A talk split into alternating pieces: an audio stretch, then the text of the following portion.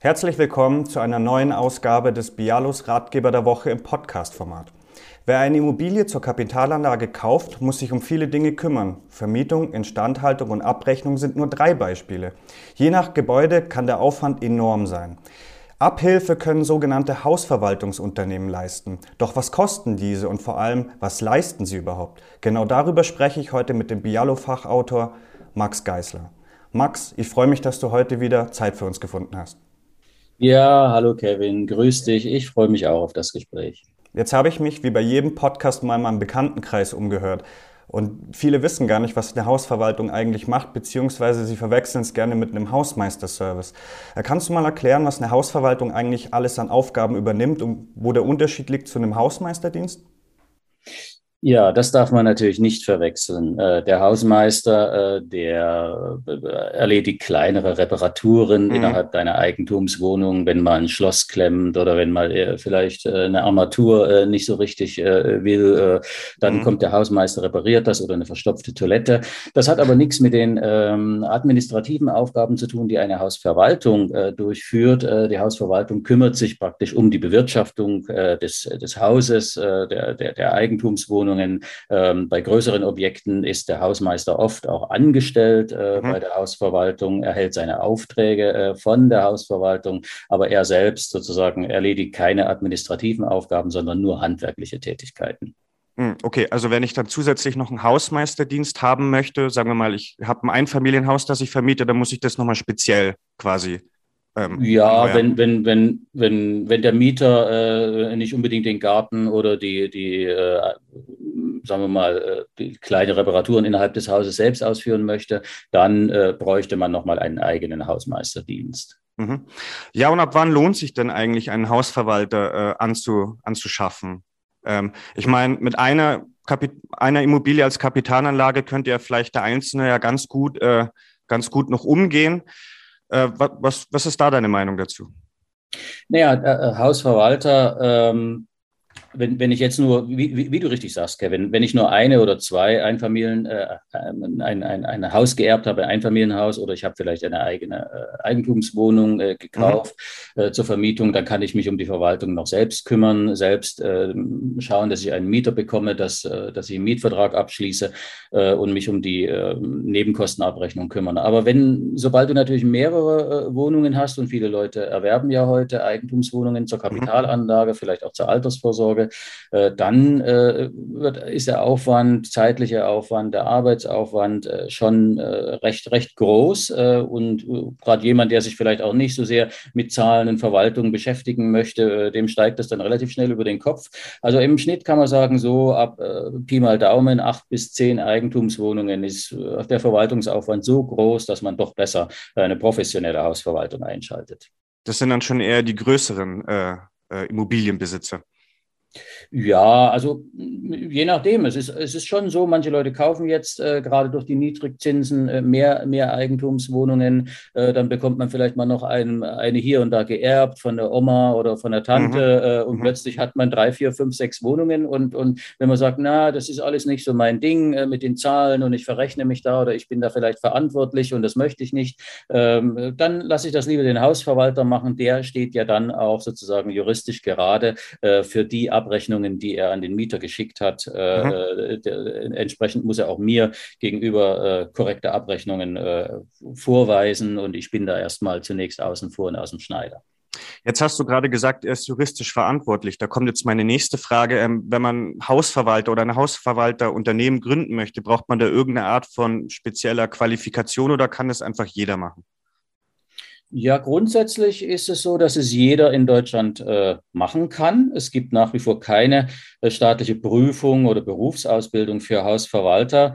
Äh, mhm. Hausverwalter müssen jetzt seit 2018 äh, lediglich eine Zulassung für ihre Tätigkeit beantragen, aber die Zulassung, die äh, da, da, äh, das betrifft lediglich eine gewerbliche Zulassung, die erhält praktisch jeder. Das ist nicht so sehr das Problem. Ähm, Voraussetzung für die Erteilung dieser Erlaubnis ist, dass der Verwalter zuverlässig ist. Okay, mhm. das erwartet man sowieso, dass er über geordnete Vermögensverhältnisse verfügt. Das kann man nur wünschen und hoffen natürlich.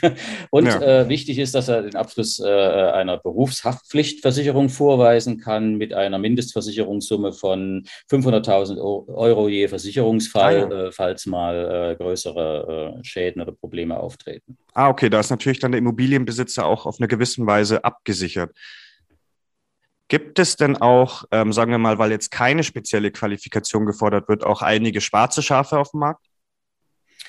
Ja, das äh, hört man immer wieder, das wird es wohl geben. Ähm, ich denke, äh, wichtig ist vor allen Dingen, äh, ob ein Hausverwalter äh, gut oder schlecht arbeitet. Mhm. Nicht unbedingt, dass es äh, prinzipiell ein schwarzes Schaf ist, aber sicher gibt es welche, die effizienter und weniger effizient arbeiten. Das hängt auch mit der Größe einer Hausverwaltung zusammen oder ob zum Beispiel jemand haupt- oder nebenberuflich eine, eine Hausverwaltung durchführt. Also hauptberufliche, äh, größere Hausverwaltungen sind mhm. natürlich viel besser spezialisiert, können die Dinge professioneller durchführen. Wer im Nebenberuf so etwas tut, naja, da wäre ich eher vorsichtig. Das würde ich nicht äh, unbedingt anstreben, mir einen solchen Verwalter äh, zu engagieren. Mhm. Ähm, mögliche äh, Fragen wären auch, äh, wie lange schon jemand im Geschäft ist, sozusagen, mhm. ähm, welche Leistungen er insgesamt anbietet. Äh, wichtig ist auch zum Beispiel, ob die Verwaltung in der Nähe ist, ob sie jederzeit gut erreichbar ist. Mhm. Ah, also auch für den, nicht nur für mich, auch für den Mieter zum Beispiel. Ähm, das ist im Übrigen auch so eine Sache. Wenn ich zum Beispiel äh, fünf, sechs, sieben Eigentumswohnungen habe, aber nicht in der gleichen Stadt, sondern eine in Berlin, in Hamburg, in Köln, was weiß ich, äh, dann, äh, dann ist für mich zum Beispiel als, als Privatvermieter auch schwierig, die, die, die, diese einzelnen Wohneinheiten zu bewirtschaften. Und ja. das kann dann sozusagen eine professionelle Hausverwaltung viel besser. Die hat auch größere Verwaltungen, haben auch Niederlassungen oft bundesweit und so weiter.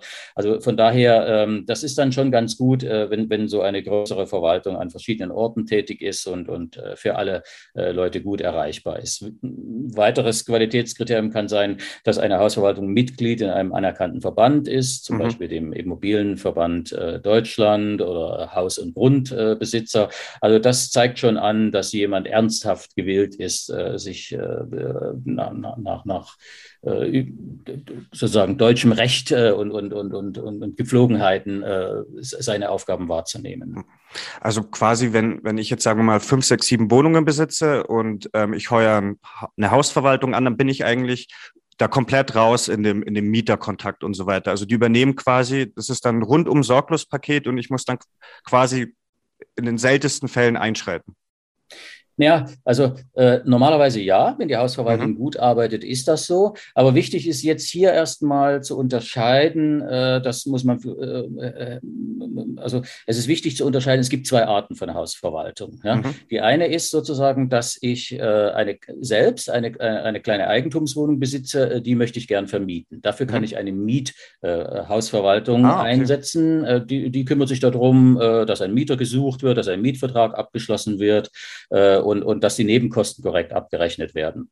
Wenn ich aber jetzt mich in eine große Wohnanlage einkaufe, äh, die vielleicht aus 80 oder gar 100 Wohnungen äh, besteht, ja, ein, gro großes Mietshaus oder auch eine ganze Anlage, äh, dann gibt es die, die sogenannte WEG. Äh, hm. Verwaltung, die Wohnungseigentümergemeinschaftsverwaltung. Äh, diese äh, kümmert sich darum, um das Gemeinschaftseigentum. Also das ganze Objekt an sich, auch, auch die Außenanlagen, die müssen ja irgendwie mhm. bewirtschaftet und verwaltet werden. Das kann man dann, wenn 80 oder 100 äh, oder, oder gar 200 äh, Einzeleigentümer äh, dort, dort, vorhanden sind, kann natürlich nicht einer äh, ein Stück Dachrinne äh, ja, sich drum kümmern, der nächste um die Haustür und, und der dritte um, um, um den Rasen davor. Das muss zentral gemacht werden. Äh, in solchen Wohnanlagen sind WEG-Verwaltungen auch zwingend vorgeschrieben. Mhm. da gibt es dann auch sozusagen eine, eine im Rahmen des Wohneigentumsgesetzes vorgegebene Aufgaben, die zu erfüllen sind. Zum Beispiel muss eine solche Verwaltung Eigentümerversammlungen einberufen, durchführen,